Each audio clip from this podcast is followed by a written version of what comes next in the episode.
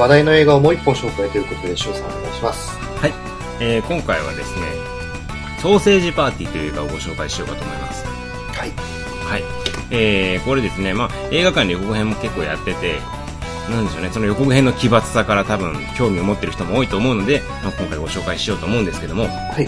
本作はですね、えー食材たちが主人公のアニメーション映画っていうものにもかかわらず R15 指定っていう異様な映画でしてはい。はい。あの本国アメリカでは大ヒットを記録したようなんですね。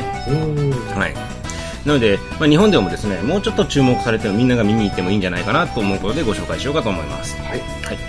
えーということで、まずはキャストからなんですけども、本、えー、本作ですね、大ヒットしてる、アメリカで大ヒットしてる、その要因がですね、多分そのキャストの豪華さなんですよ。はい。はい。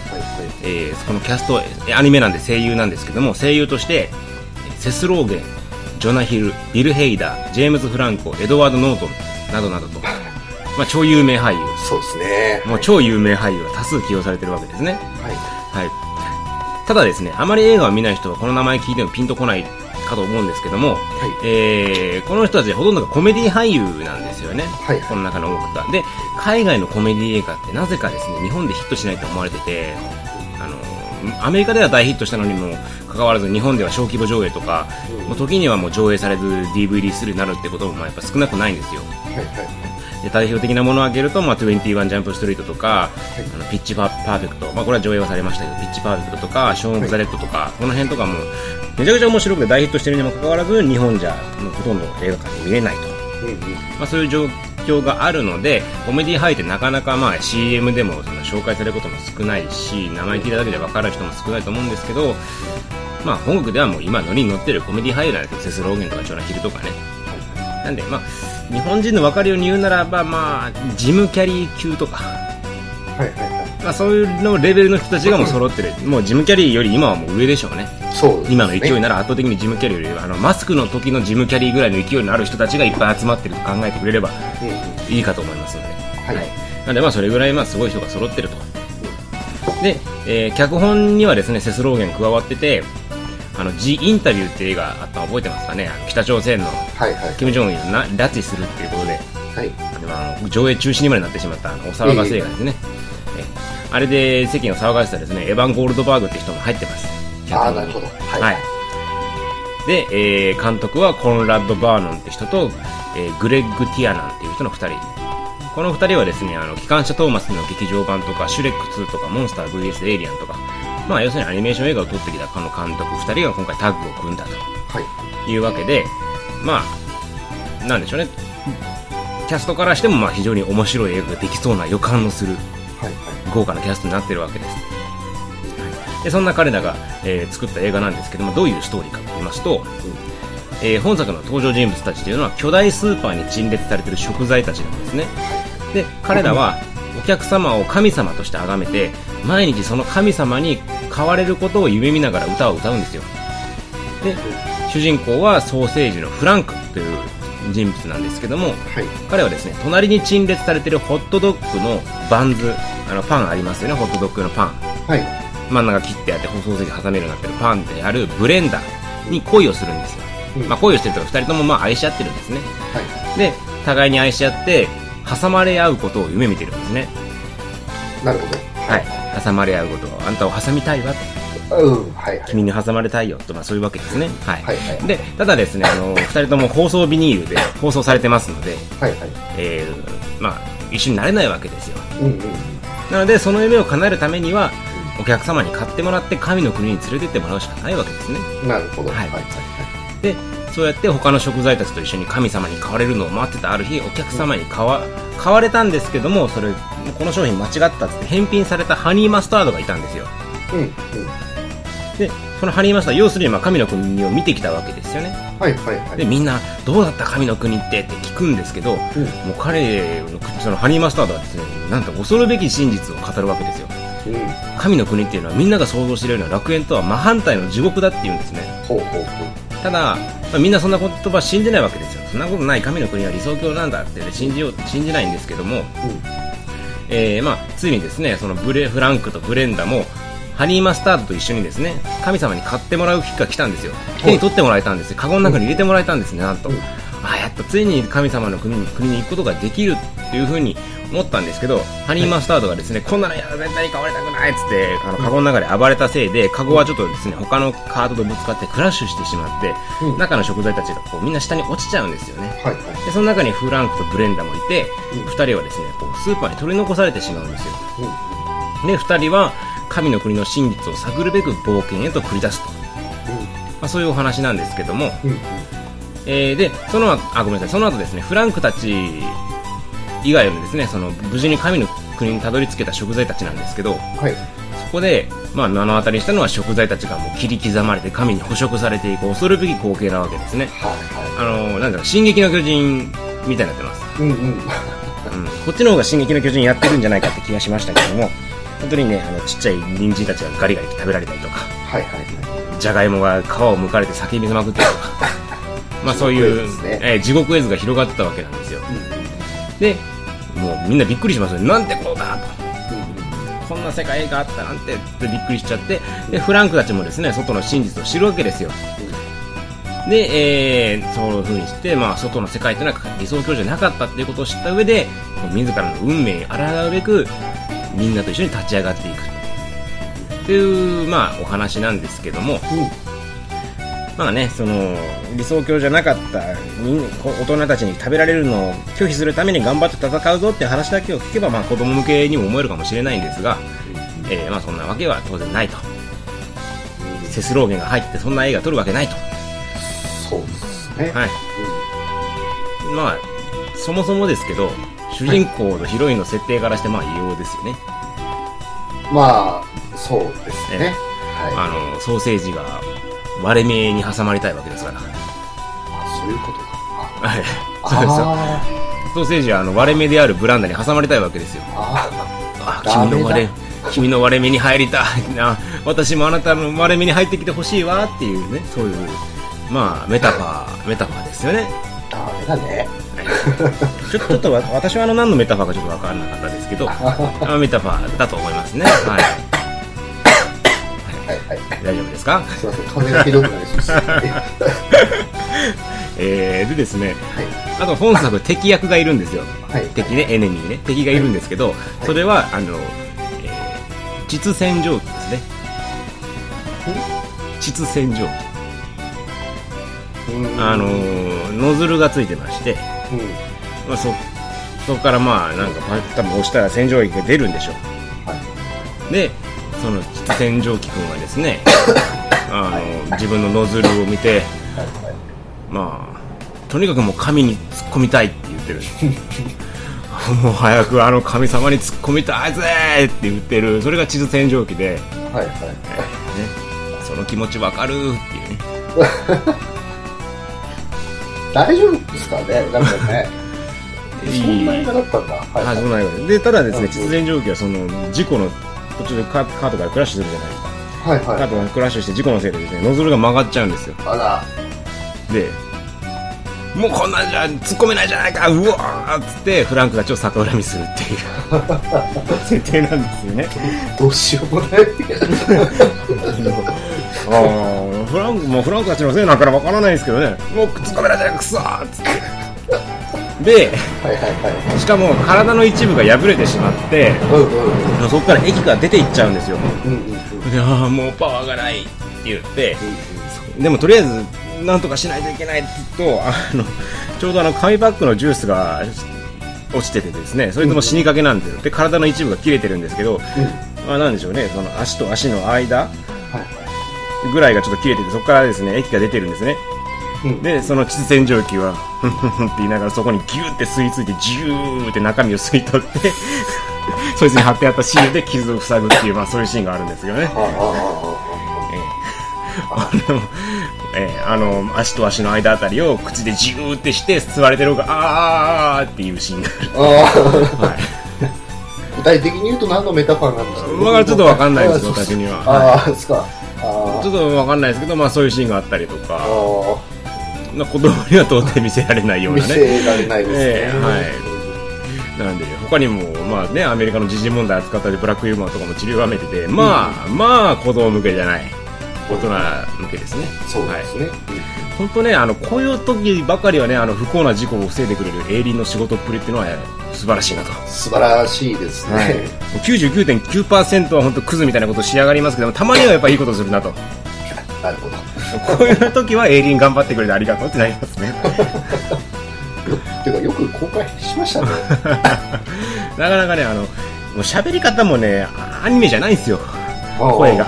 もう普通に普通にアメリカのジャンキーなやつらがスラングバリバリで喋ってるんですよね。なるほど。うん。まあだからもうアニメの喋り方ってないですそもそもソーセージパーティーがね野郎たちの飲み会みたいなそういうスラングですから 非常にですねなかなかまあアニメっぽくないというかね、まあ、普通に子供には見せれない内容にはもちろんなってるわけで、はい、で、えー、あとですねあそうだブレンダとフランクが事故によってそのスーパーに置き去りにされるシーンとかも非常にですねプライベートライアンっぽくて面白いんですよ。うんうん。その辺がですねちゃんと我々がその見たい以上見たいと思う以上の映像を作ってくれてるなっていう風な印象があって、はいはいまあ、中盤あたりちょっとだれる部分はあるんですけども、うんうんまあ、その映像は非常に素晴らしい。そのプライベートライアンをオマージュするシーンであっても例えば蜂の巣にされて血を流したりとかはい巨大なローラーに引かれてぐちゃぐちゃに潰されるとかうんうんお腹からお腹から出た内臓をかき集めるとか。わあ結構来てますね。そうなんですよ。実写でやったらもう恐ろしい光景になっただろうなっていうのをアニメであることをいいことに好き放題描いてると。本当ねこの映画ねアニメであることをいいことにっていうのはすごいね。なるほど。当てはまるアニメにしてるプラス食材にしてメタファーにしてるというせいでもうむちゃくちゃ嫌がるんですよねこの映画。もう本当ひどいシーンばっかり。実写でやったらこれあ確実に日本では公開されてないだろうなっていうシーンがいっぱいあります。はい。ええいや本当に見たいな。好き放題やってますでですねその他にもそのソーセージ仲間の一人にバリーっていうのがいるんですよ。はいはい。で彼はですね他の仲間たちと比べて長さが短くて体少しなんですかね大きさと形がいびつなんですね。ちょっと太めで短いんですよ。ははい。まあそれをですねコンプレックスに思ってるんですけどまあこれどう考えても単勝のメタファーですよね。はい。でね単勝のメタファーならこれだけで十分じゃないですか。短くて太いでいいだけやと思うんですけどう丁寧にですねあの他のソーセージたちは頭の部分がそのつるんとした丸みを帯びてるんですけどんうんうん。このバリーだけはなんか形がいびつでシワのようなものが入ってるんですよ。もうこれ確実にもう皮かぶりのあれじゃないですか。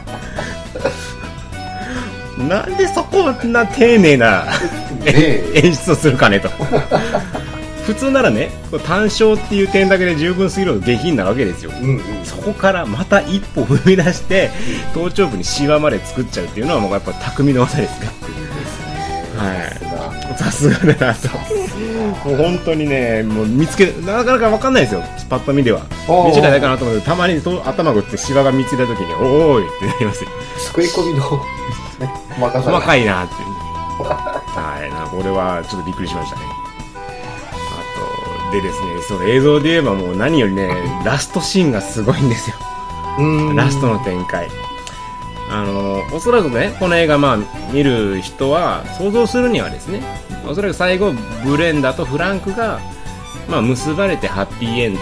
っていう結末がまあ一番予想しやすい結末だと思うんですけど、で私もまあそれを予想してたんですね。そうなるだろうなと思ってたんですけど実際見るとですねそのね何十倍もすごい映像が流れるんですよ。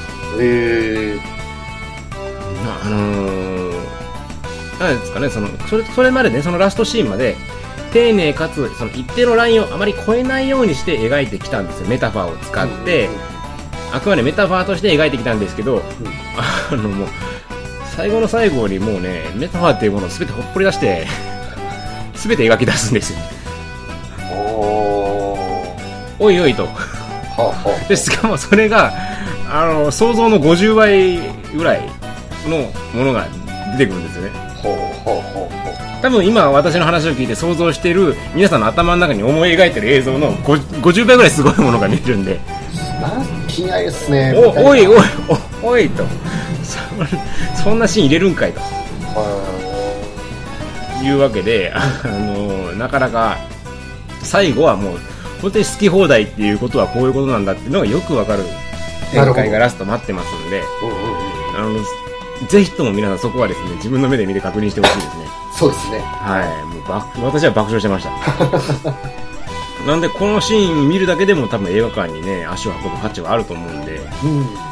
あんなものを大画面で見れるなんて本当にひどい監督だなって。気になりますね。ね。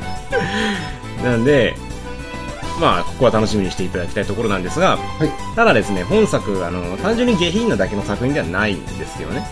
というのも、この作品の時間的設定っていうのは独立記念日の前日なんですよ。うん。うん。で、このストーリーからもわかるように、本作はこのお客様っていう絶対的な神への憧れを抱くのみであった食材たちが、理想とはかけ離れた現実を知って独立していくっていうそういうお話なんですが、うん。うん。